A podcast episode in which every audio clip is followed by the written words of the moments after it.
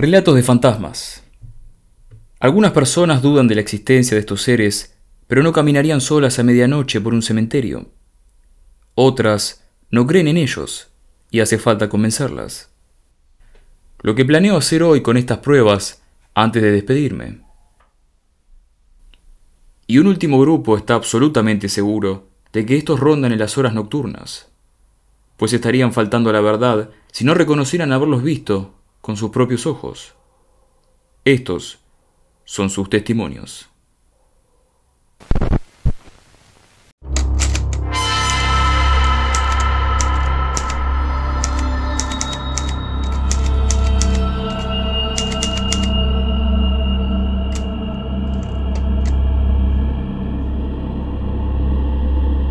¿Alguna vez has visto lo que parece ser una persona o una silueta por el rabillo del ojo? Pero desaparece antes de que puedas verlo. ¿Alguna vez giraste y la cosa seguía ahí? A mí me ocurrió. Fue hace un tiempo, mientras miraba televisión tarde por la noche. Me pareció ver algo. No podía ser. Algo espiando por entre los barrotes de la escalera. Cuando volteé a ver, seguía ahí. Movió su cabeza detrás de las escaleras hasta desaparecer, pero pude observarlo lo suficiente como para ver que estaba quemado. Ahora cuando esa sensación me invade, por más que me carcoma, tan solo la ignoro.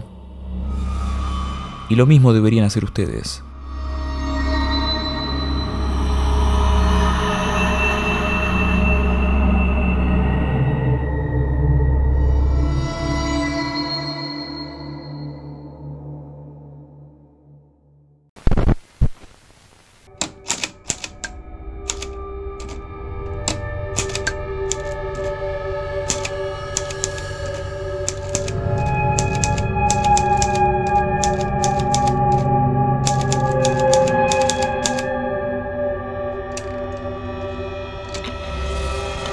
Cuando era niño vivía en una casa enorme y antigua con mi hermano y mi madre.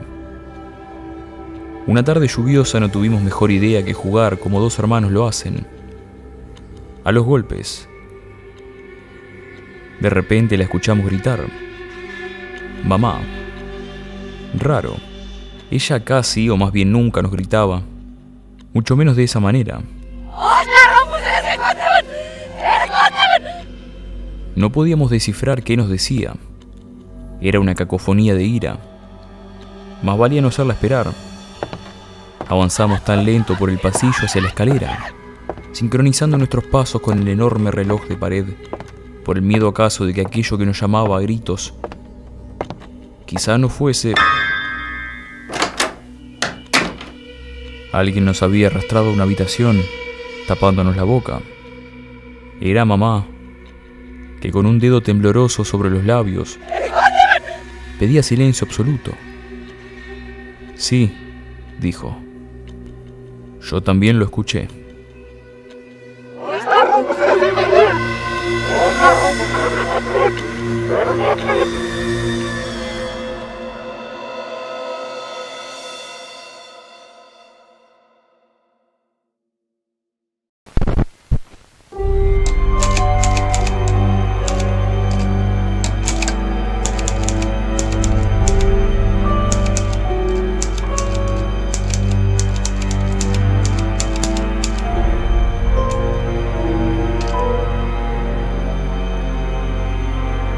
¿Alguna vez despertaron en medio de la noche para ver a una persona de pie junto a su cama?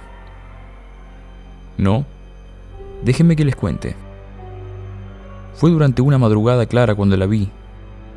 Era una mujer alta, de cuerpo doblado, a los pies de mi cama, dándome la espalda y con la mejilla pegada a su hombro, como quien sostiene un teléfono al hablar. Su cabello se alborotaba por un viento ausente en un cuarto cerrado. No tenía una apariencia fantasmagórica o etérea. Era tal y como uno puede imaginarse una persona, recortada su figura contra la luz de la luna. No había posibilidad de confundir el hecho de que alguien se encontraba de pie a metros de mi cama. Me incorporé de inmediato. Mi corazón parecía iba a escapárseme por la boca. La peor parte, recuerdo, es que ella me oyó levantarme y reaccionó, girando su cuello torcido para mirarme, tan sorprendida de verme a mí como yo a ella. Tenía tanto miedo que cerré los ojos, como había visto en las películas, pensando que al abrirlos iba a ver el cuarto vacío, pudiendo así por lo menos echarle la culpa a un mal sueño. Abrí los ojos y... La vi, más cerca que antes. Eché mano de la mesita de noche en busca del interruptor de la luz mientras a pesar del miedo no le quitaba los ojos de encima, porque sabía que si me atrevía a cerrar los ojos otra vez, ella iba a acercarse de nuevo y no quería saber qué ocurriría si alcanzaba la cabecera de la cama. Desapareció cuando prendí la luz y así quedó esa lámpara por cada noche durante las próximas tres semanas.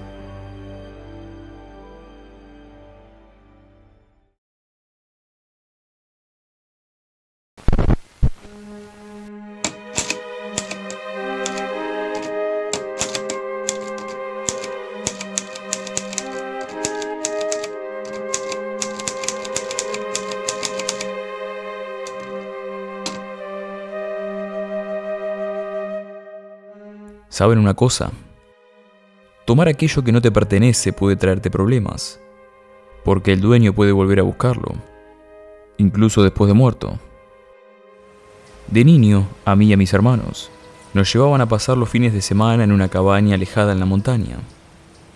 Una vez en particular bajamos del auto, echamos a correr hacia el bosque al atardecer, hasta que éste dio paso a la noche, y la noche a los ruidos que ésta trae. Los sonidos con que la lúgubre fauna nocturna decora el ambiente de un cementerio abandonado en medio de la nada. Era pequeño, con pocas lápidas gastadas, desperdigadas aquí y allá. Sobre una de 1890 la encontré, una piedra lisa y brillante, de ónice u obsidiana.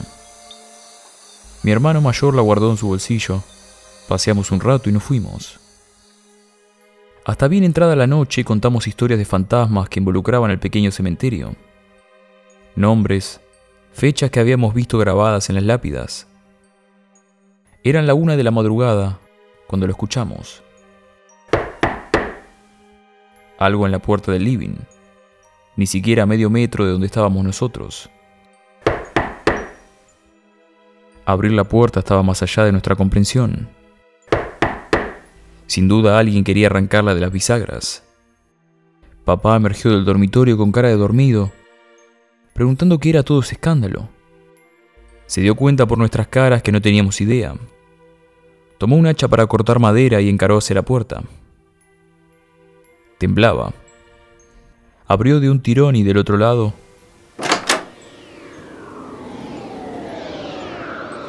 Nada.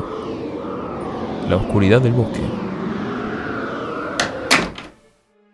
Ninguno durmió mucho. Bueno, ni un poco. Al día siguiente volvimos a nuestros paseos por el bosque hasta encontrarnos de nuevo en el cementerio. Mi hermano fue a tomar la piedra negra de su bolsillo para devolverla, pero no estaba. La vimos entonces sobre esa lápida del día anterior, brillando bajo el sol. Salimos corriendo y lo hicimos rápido. Ahora ven por qué no hay que tomar cosas sin permiso.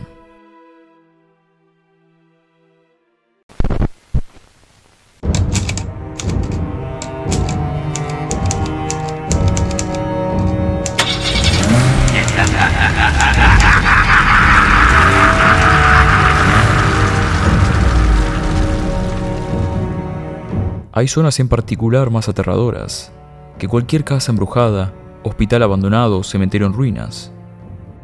Y siempre estamos recorriéndolas. Las carreteras. Conducir por ellas tras la caída del sol es una actividad para pocos temerarios. ¿Quién sabe uno con qué puede encontrarse?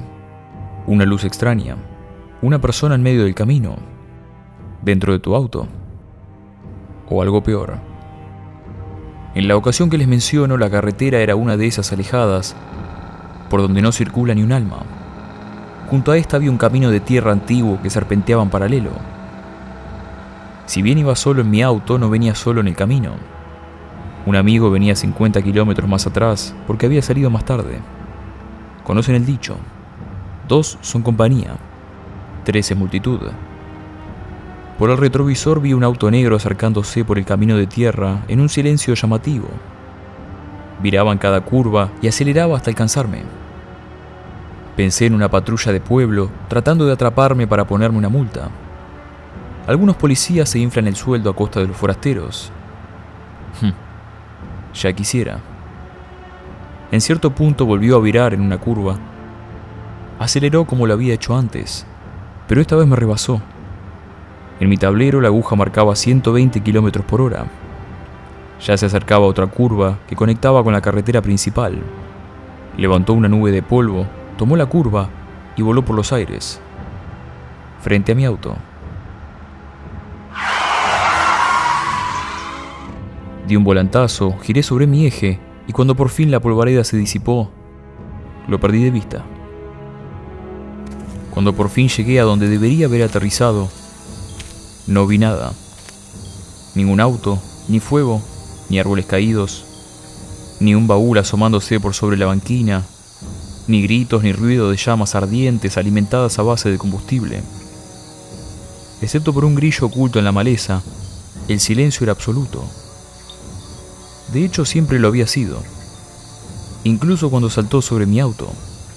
No oí nada. ¿Qué podía hacer? Seguí camino.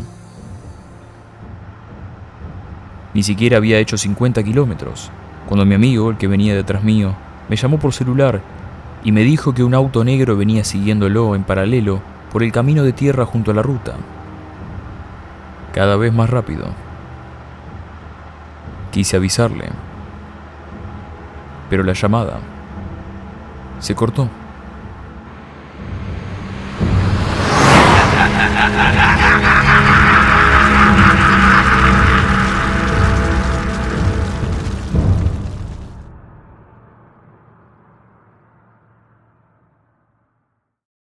A los oyentes del podcast los invito a pasar por el canal de YouTube para lo que sigue a continuación. Muchas gracias.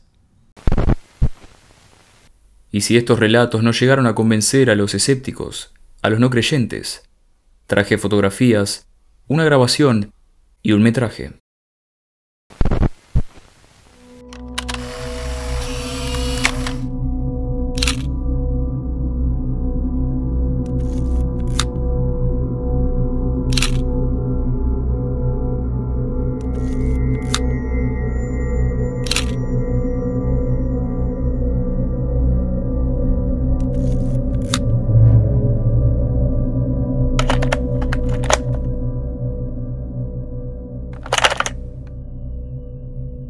You hear her saying, Help me.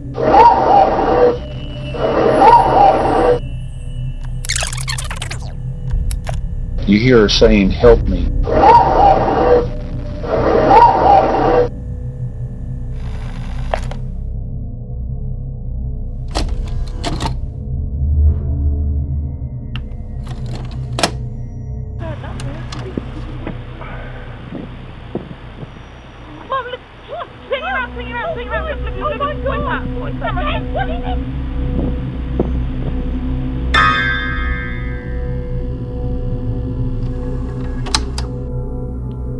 Que tengan dulces sueños, si pueden.